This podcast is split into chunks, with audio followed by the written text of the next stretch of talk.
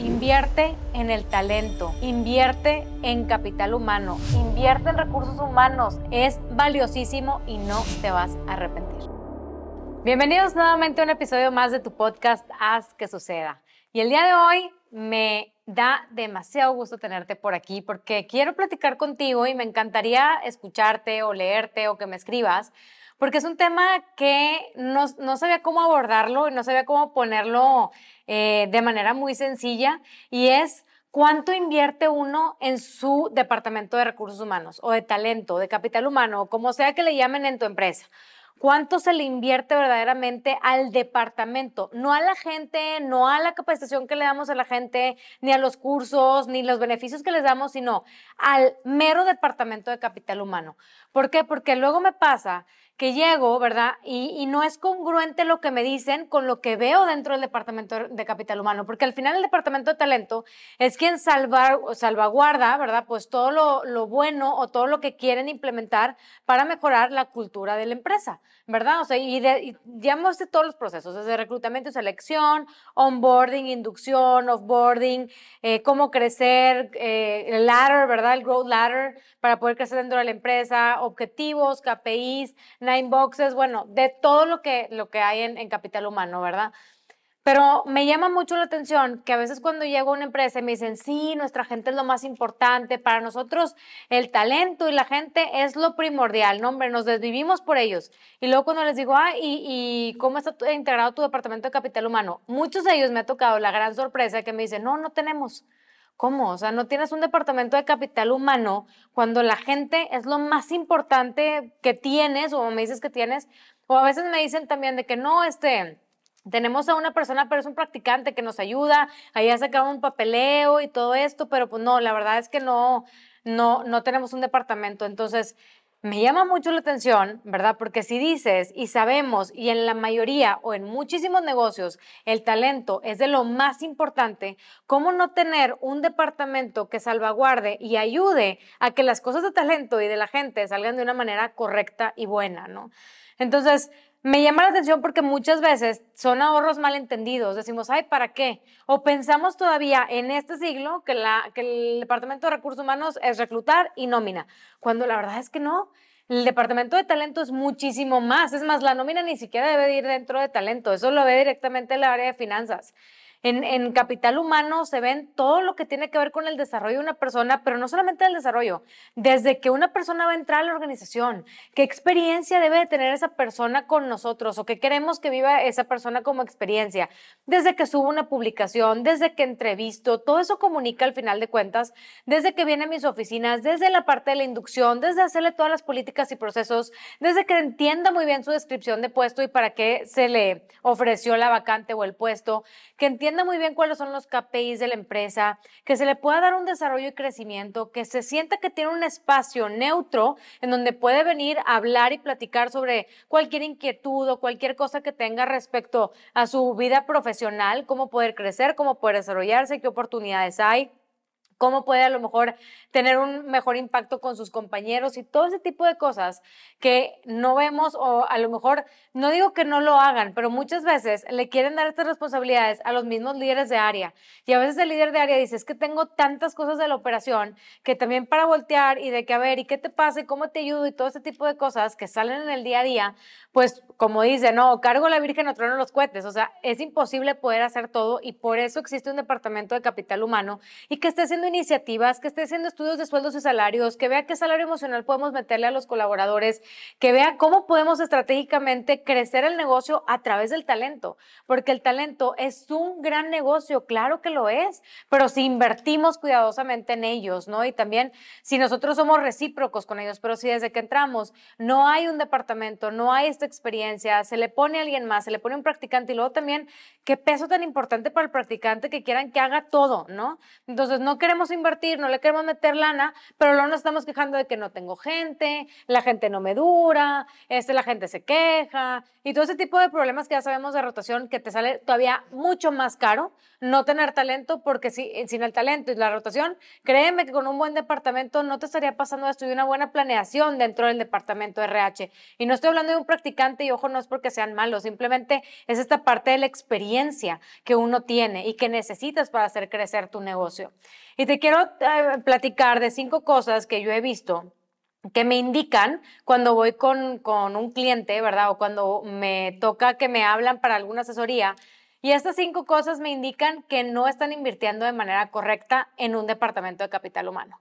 Y la primera de ellas es que la gente le pide a los dueños, a la dueña, sus vacaciones, permisos y cualquier situación que tengan, van con el dueño van directamente con el dueño de que, oye, ¿me puedes firmar mis vacaciones? Oye, este, quería pedirte un permiso, ¿cómo ves? O sea, eso, digo, una cosa es que veas la planeación con tu líder, pero no hay absolutamente ningún otro proceso. Entonces, vas con el líder y que, oye, ¿cómo llevan las vacaciones? No, pues eh, se las doy, pues mira, si trabajan mucho, pues sí se las doy, pero si no, pues la verdad es que no se las doy. ¿Cómo? ¿Y dónde está el registro? ¿Dónde llevamos toda esa documentación? Y es el tiempo, o sea, es el tiempo que está perdiendo el dueño de la empresa en hacer crecer su negocio, estar pensando en, en cosas estratégicas, pero creen que no, hombre, yo lo hago, ¿para qué contrato a una persona para que lo haga? Bueno, cuenta el tiempo que estás gastando haciendo cosas que no son tu rol y que son meramente de capital humano o de recursos humanos o de talento, y, y dónde estarías invirtiendo ese dinero para poder hacer crecer tu negocio. Ojo con esos ahorros malentendidos. La segunda es que me doy cuenta cuando el dueño quiere entrevistar a todas las personas, todos.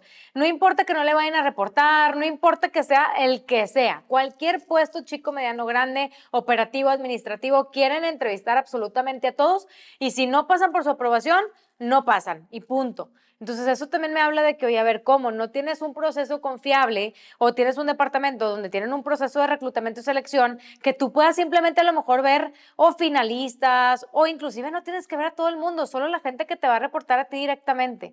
Entonces, el que tú estés llevando la parte de reclutamiento todo el tiempo que te está tomando también, y yo no digo que no, que no conozcas a la gente o hables con ellos, pero habla ya cuando tu gente, que para eso la tienes y por eso confías en ellos y los contrataste a ellos, ya tomaron la decisión de que quieren a esa persona para su equipo. Porque luego, ojo, ¿qué pasa también? Cuando el dueño toma la decisión de, de contratar a la gente y luego voy con los mandos medios o con los gerentes, me dicen, pues esa persona no sirve, pero pues la verdad es, no me funciona este, a mí, pero pues como el dueño lo contrató, pues ah, vamos a ver a ver qué pasa. Entonces le das cero accountability, como decimos, o sea, irresponsabilidad a las personas que verdaderamente tienen que, pues, rendirte con su equipo de trabajo, ¿no? Entonces, ojo con eso.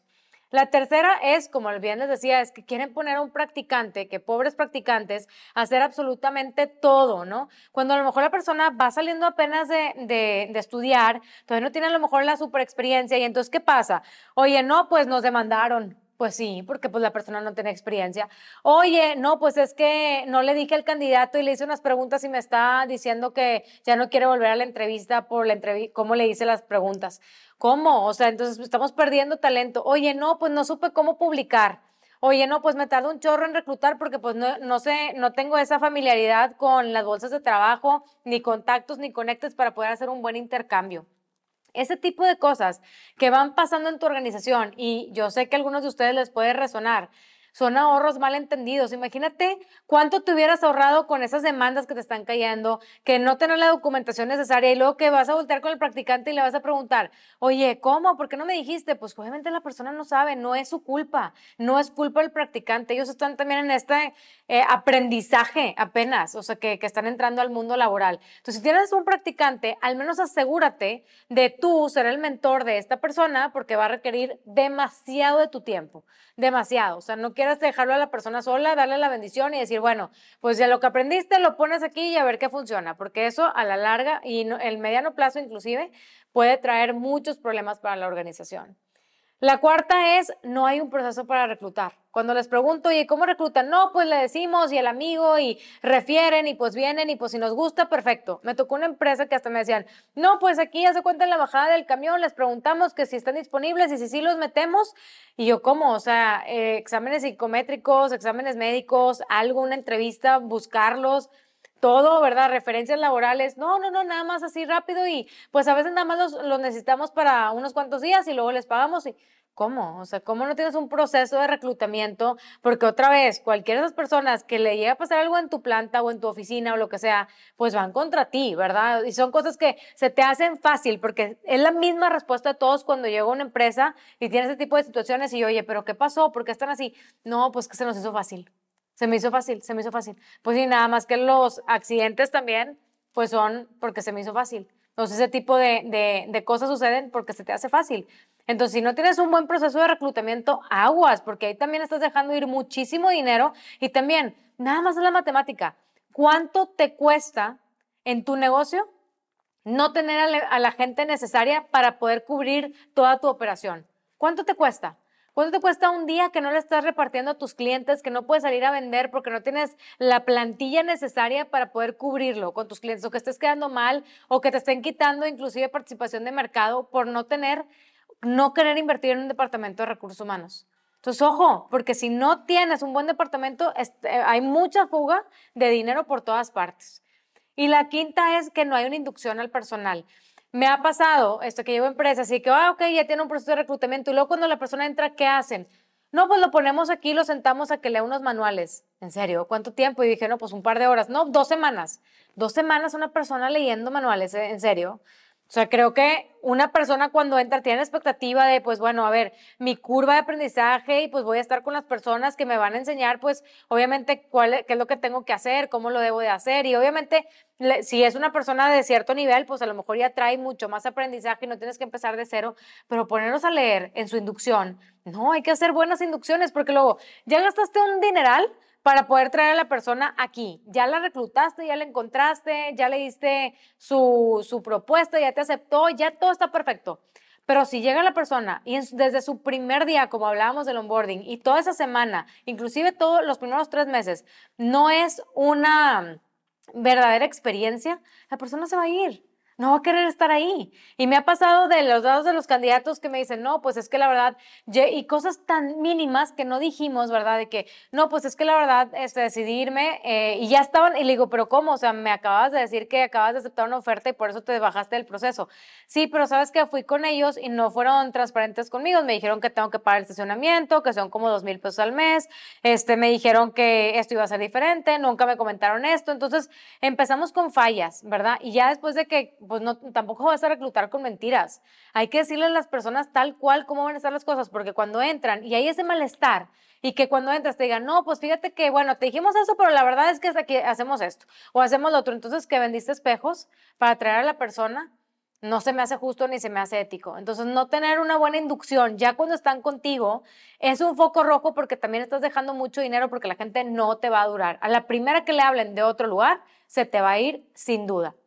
Entonces, si no tienes un buen departamento de talento o ni siquiera tienes un departamento de talento, aguas porque no estás diciendo, lo, no, estás actuando conforme a lo que dices. Si dices que lo más importante es tu gente, pero tienes una persona de, de recursos humanos y a lo mejor es practicante o no, no tienes alguien que verdaderamente vea tu estrategia de capital humano, aguas porque se te está yendo muchísimo dinero.